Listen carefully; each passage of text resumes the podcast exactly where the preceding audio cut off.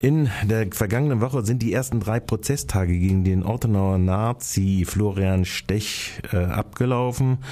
Und jetzt habe ich die Gelegenheit äh, und die dankbare, nämlich dankbar war, den Vertreter der Nebenklage am Telefon zu begrüßen. Guten Morgen, Jens Jansen. Ja, einen wunderschönen guten Morgen. Ähm, Jens Jansen, bevor wir vielleicht, ich habe das äh, immer wieder in meiner Berichterstattung gemerkt, äh, ein bisschen auf diesen ersten drei Protesttage eingehen, vielleicht mal ein kurzes Wort äh, zu diesem Begriff der Nebenklage. Was ist der Job oder was sind die Möglichkeiten eines Nebenklagevertreters oder einer Nebenklage in solch einem Strafverfahren? Naja, die Möglichkeiten der Nebenklage sind ganz groß und ganz klein. Das soll Folgendes heißen. Die Nebenklage hat formal im Strafprozess die gleichen Rechte wie die Staatsanwaltschaft. Das heißt, äh, sie äh, zunächst mal Nebenklage ist unter bestimmten Voraussetzungen zulässig, äh, insbesondere natürlich bei Tötungsdelikten, oft bei Sexualdelikten, schweren Körperverletzungen. Da hat ein Geschädigter dieses Recht. Er hat natürlich nicht das Recht selber, ich mache es jetzt etwas pauschal, hat nicht das Recht selber Anklage zu erheben, kann aber einer Anklage der Staatsanwaltschaft sozusagen beitreten, also sich dieser Anklage anschließen und hat dann im Prozess äh, Frage- und Antragsrecht. Er hat allerdings nicht, und das ist ein Blick schon in die Zukunft, äh, nicht unbedingt das Recht oder nur sehr eingeschränkt das Recht, eine Entscheidung von einem äh, noch höheren Gericht, in dem Fall dem Bundesgerichtshof, überprüfen zu lassen. Das würde nur dann gehen, wenn äh, das Landgericht freisprechen würde. Ja, da sind wir praktisch mitten Mang drin in der Problematik. Ihr habt gleich am ersten Prozesstag äh, einen Antrag gestellt, dass ihr das Gericht aufgefordert habt, angesichts der bekannten äh, Sachverhaltslage, die sich aus den Akten ergibt, dass die Anklage doch erweitert werden möge oder der rechtliche Hinweis erteilt werden möge, dass auf der Grundlage eines Diskurses, den Herr Stech mit dem Nazi-Kumpel Zieten und anderen geführt hat, die Anklage erweitert wird auf den möglichen versuchten Mord. Und zwar aus dem einfachen Grund, weil dort ja schon erörtert worden ist in diesem Facebook-Diskurs, wie man äh, eine Tötungshandlung vielleicht auch als Notwehr darstellen könne. Und das alles war so im Umfeld dieser Tat am 1.10. gewesen. Dieser Antrag ist eben, wie gesagt, äh, an das Gericht gegangen. Das ist so vielleicht äh, das, was ein bisschen schwierig ist. Also ihr habt also nicht die Möglichkeit zu sagen, hm, wir wollen jetzt im Umfang hin auf eine Mordermittlung gehen oder wir wollen, äh, wir stellen nicht den Antrag, äh, bitteschön, führen wir das das so ins Verfahren ein, dass möglicherweise sichergestellt wird, dass noch vorhandene Serverprotokoll oder Serverdialog dieses Facebook-Diskurses und so eingeführt werden kann. Das habt ihr als Nebenklage nicht. Also das ist eine etwas ist eine komplizierte Verfahrenssituation. Ah. Jetzt muss man erstmal äh, vielleicht wissen, wo die Anklage steht. Ja. Äh, die Anklage ist ja zunächst mal erhoben worden, oder Staatsanwaltschaft Freiburg hat Anklage erhoben wegen versuchten Totschlag. Äh, das heißt, die gehen, wie wir auch, zunächst mal, was dann am Schluss kommt, wird sich zeigen, davon aus, äh, dass äh, der Angeklagte versucht hat, in eine Menschenmenge hereinzufahren und dabei den Tod und es ihm sozusagen darum ging, oder er zumindest den Tod billigend von drei oder vier Leuten, die da auf der Fahrbahn standen, billigend in Kauf genommen hat. Was ist der Unterschied zwischen Mord und Totschlag? Der Unterschied zwischen Mord und Totschlag ist, äh, dass beim Mord was oder auch beim versuchten Mord ein sogenanntes Mordmerkmal dazukommt. Es gibt Mordmerkmale wie Heimtücke, grausam zur Befriedigung des Sexualtriebes und es gibt eben auch das Mordmerkmal der niedrigen Beweggründe.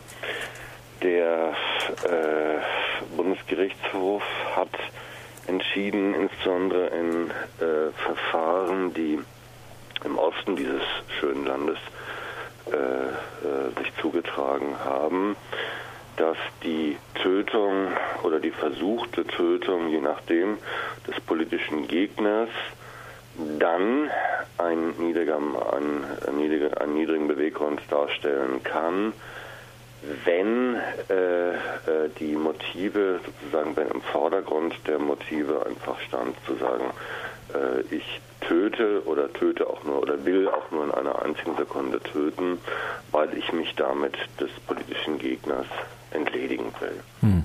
So, das ist der Grundsatz und wenn man das jetzt runterdekliniert auf dieses Verfahren, dann heißt das folgendes, es geht gar nicht nur um die Facebook-Einträge, sondern es geht zunächst mal darum, sich anzuschauen, was ist das für eine Situation. Äh, das ist ja nicht die Durchschnittssituation, wo äh, der Anhänger von Hertha BSC äh, äh, betrunken nach dem Spiel. Mit Fortuna äh, Düsseldorf. Äh, ja, Fortuna, genau, Fortuna Düsseldorf, das war das richtige Stichwort. Ne, sagt, okay, also ihr seid blöde sondern äh, beim Angeklagten, äh, so meinen wir wenigstens, äh, steckt ja, stecken ja tiefe gesellschaftliche Überzeugungen dahinter. Der hat sich ja in mehrfacher Weise und immer wieder neonazistisch betätigt, ist NPD-Kandidat. Äh, also das heißt, der Mann hat eine Meinung, der hat ganz klare gesellschaftliche Auffassungen. Bis hinein ins Kfz-Kennzeichen? Bitte? Bis hinein ins Kfz-Kennzeichen. Bis hinein ins äh, Kfz-Kennzeichen. Und äh, diese Auffassung und die Tat ist nur verständlich oder sein Motiv, so zu handeln, wie er gehandelt hat, kann man nur verstehen äh, vor dem Hintergrund dieser Auffassung. Und wenn man das dann umsetzt, äh, dann müsste man sagen, müsste, wäre der Schluss, den die Staatsanwaltschaft bislang gezogen hat, wenig konsequent. Die schreiben halt in ihrer Anklage, ähm, die Tat wäre nur zu verstehen vor einem politischen Hintergrund. Wenn das aber so ist, dann ist das Gericht, wie wir meinen, aufgefordert, auch äh, zu überlegen, äh, ob dieser Hintergrund nicht sozusagen das Leitmotiv war, um tätig zu werden, nämlich zumindest für eine Sekunde den, äh, äh die politischen Gegner töten zu wollen, um warum auch immer vor seiner eigenen Szene besser dazustehen. Jetzt haben wir ja drei Prozesstage und nach der Zwischenbilanz, die man da ziehen kann, stehen ja paar Sachen äh, relativ äh, vom Geschehensablauf relativ fest. Äh, es ist äh, zumindest so, dass er auf diesem Parkplatz gewesen ist. Und äh, es ist auch so, dass in seiner Erstvernehmung er ausdrücklich gesagt hat, er hat hier als Schleuser fungiert für diese Nazi-Party zur Mobilisierung hin. Auch dies ist im Verfahren drin. Dann haben verschiedene Aussagen von in Anführungszeichen Unbeteiligten, also die da zufällig gewesen sind, Zeugen zum Ausdruck gebracht.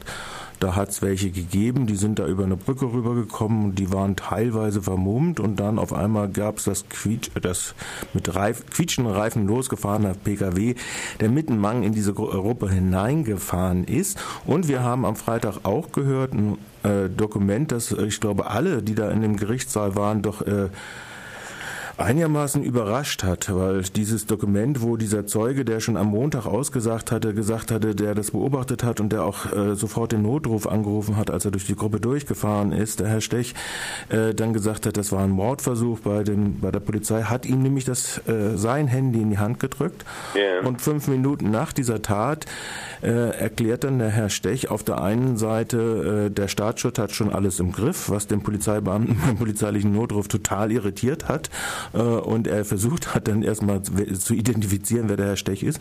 Der Herr Stech macht zwei, drei Anläufe und sagt dann, ja, ich habe äh, die sind da vermummt, sind da sechs auf sieben auf mich zugekommen. Ich, äh, die standen da in der Einfahrt. Ich konnte nur geradeaus fahren. Ich äh, bin losgefahren, habe darauf vertraut, dass die schon zur Seite springen und äh, dann ist einer im, halt in mich reingelaufen. Also das heißt, das Verblüffende an dieser, diesem Tondokument war ja ehrlich gesagt die absolute, ja. Ja, der Mann ist abgebrüllt, ne?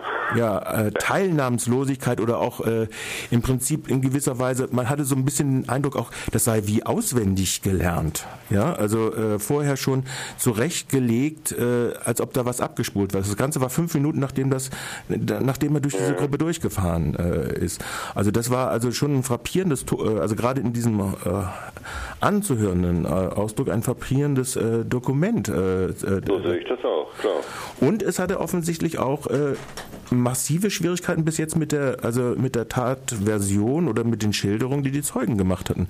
Weil alle gehen davon aus, das Ganze hat auf der Straße stattgefunden, wo er Alexander dann über den Haufen gefahren hat. Hm. Sehe ich das falsch oder ist da mein... Nö, nö, nö, nö, nö, nö. Ich meine, ich sehe das auch so. Ich meine, ich will jetzt nicht die Plädoyers ja, ja. wegnehmen, aber es ist schon so, dass man äh, sich über die, das muss, ist gar keine, geht gar nicht eine politische Bewertung an dem Punkt, sondern dass man, das ist bei der menschlichen Kälte, äh, mit der man in eine Menschenmenge reinfährt und äh, das dann nachher ganz trocken kommentiert, äh, dass man da schon, dass es einen da schon schaudern kann, ist gar keine Frage. Hm.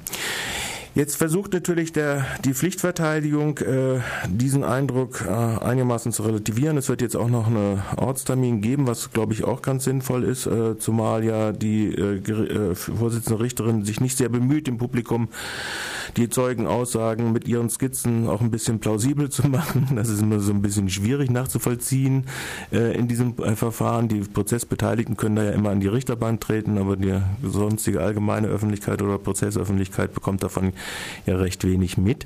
Auf der anderen Seite stellt sich natürlich die Frage, und natürlich hat auch die äh, Verteidigung äh, an den Punkten ja auch recht, wenn sie sagt, ein Facebook-Diskurs, ja gut, das kann, wenn es auf links unten dokumentiert ist, beliebig manipuliert sein.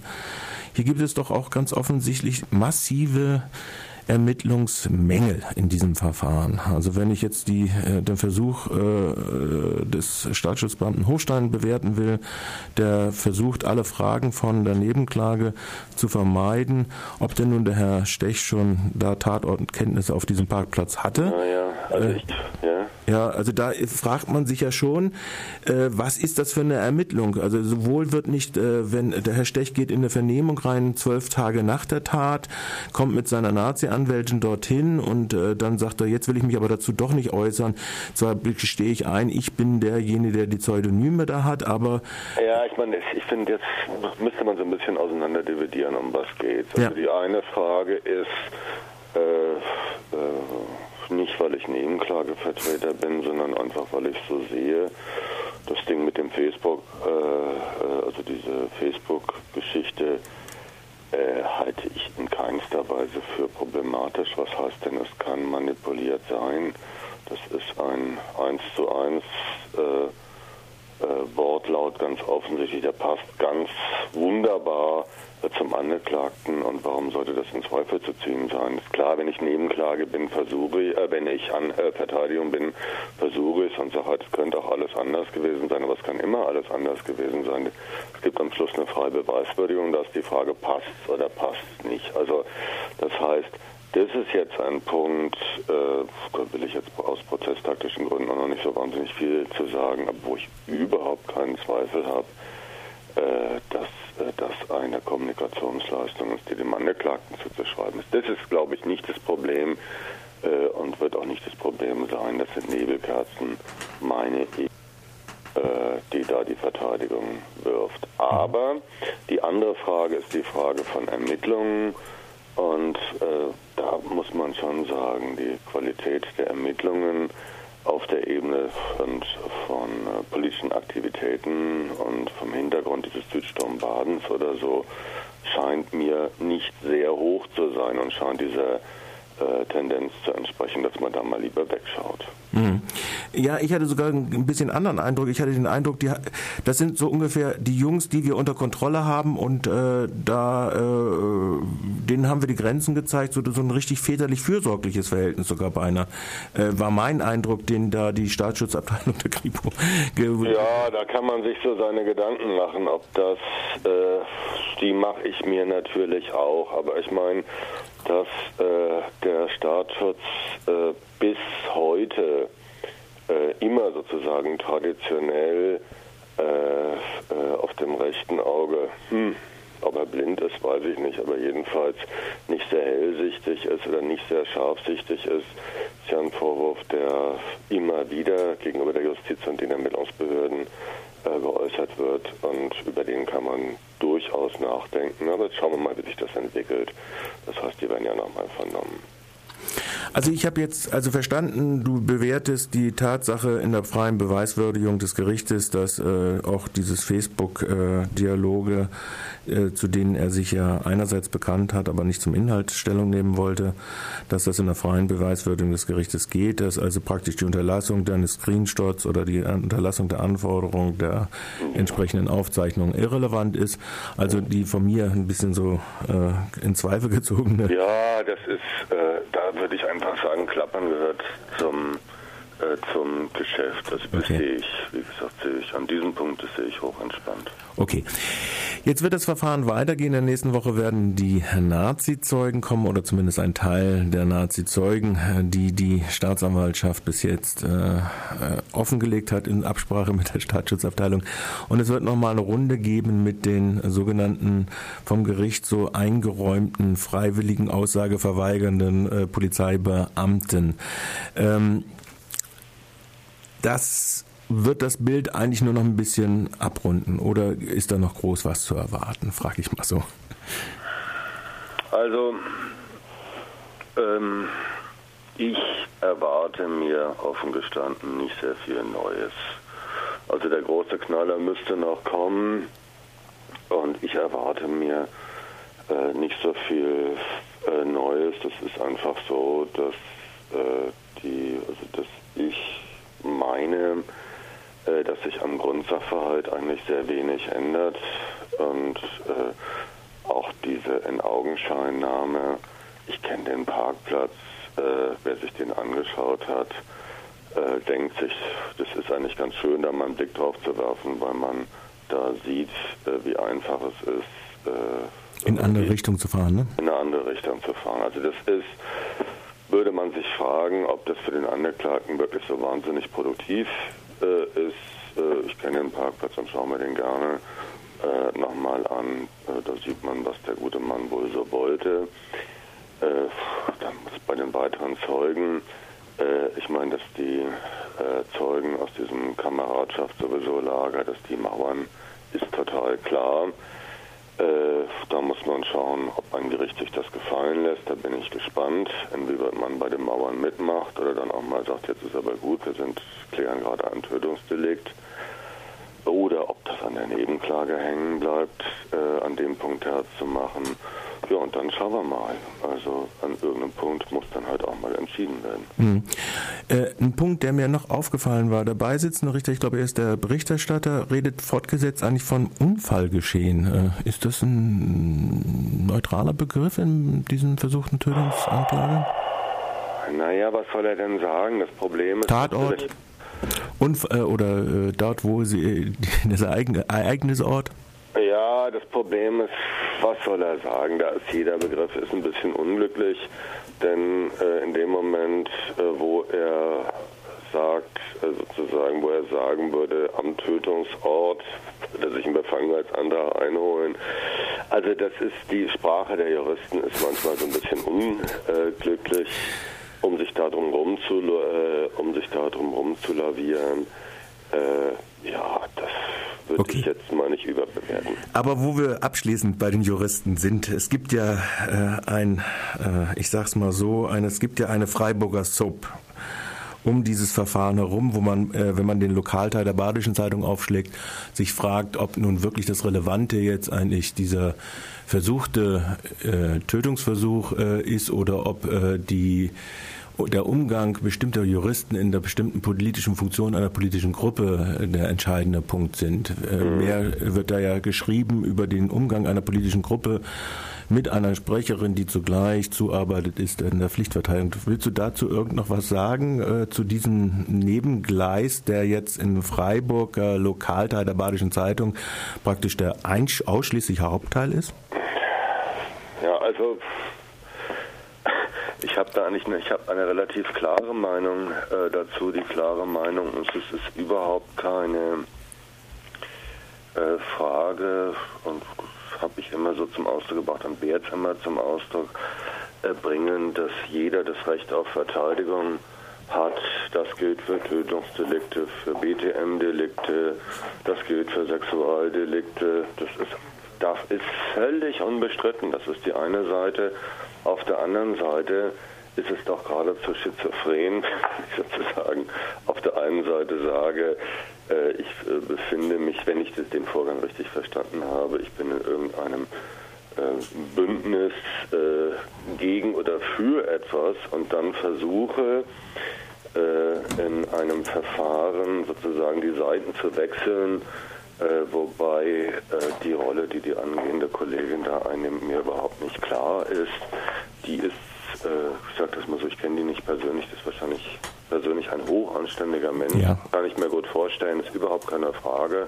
Aber wenn man es mal hart formulieren will, dann würde man sagen, sich in diesen Konflikt reinzubegeben, ist ein Stück weit naiv, so leid es mir tut. Denn kein Mensch kann sich spalten und kann sich selber aufspalten in zwei Teile. Äh, das kann man nicht machen, das ist keinem von uns gegeben. Äh, das, also ich würde mir das für mich selber auch niemals zutrauen, auf der einen Seite in der Öffentlichkeit eine Meinung zu vertreten und im Prozess eine andere. Das eine hängt immer mit dem anderen zusammen und färbt immer auf das andere ab. Auch Verteidiger sind Menschen. Okay. Keine Frage. So sehe ich das eigentlich auch und insofern lassen wir es mal hier den Schnuss drunter zu machen. Äh, es wäre nur zu wünschen, dass dieses Soap nun endlich endet. Dann bedanke ich mich für das Gespräch. Jens Jansen, Vertreter der Nebenklage im Prozess gegen den Nazi, Ortenauer Nazi Florian Stech. Vielen Dank für das Gespräch jo. heute. Tschüss. Schönen Mittag. Ne? Tschüss. Tschüss.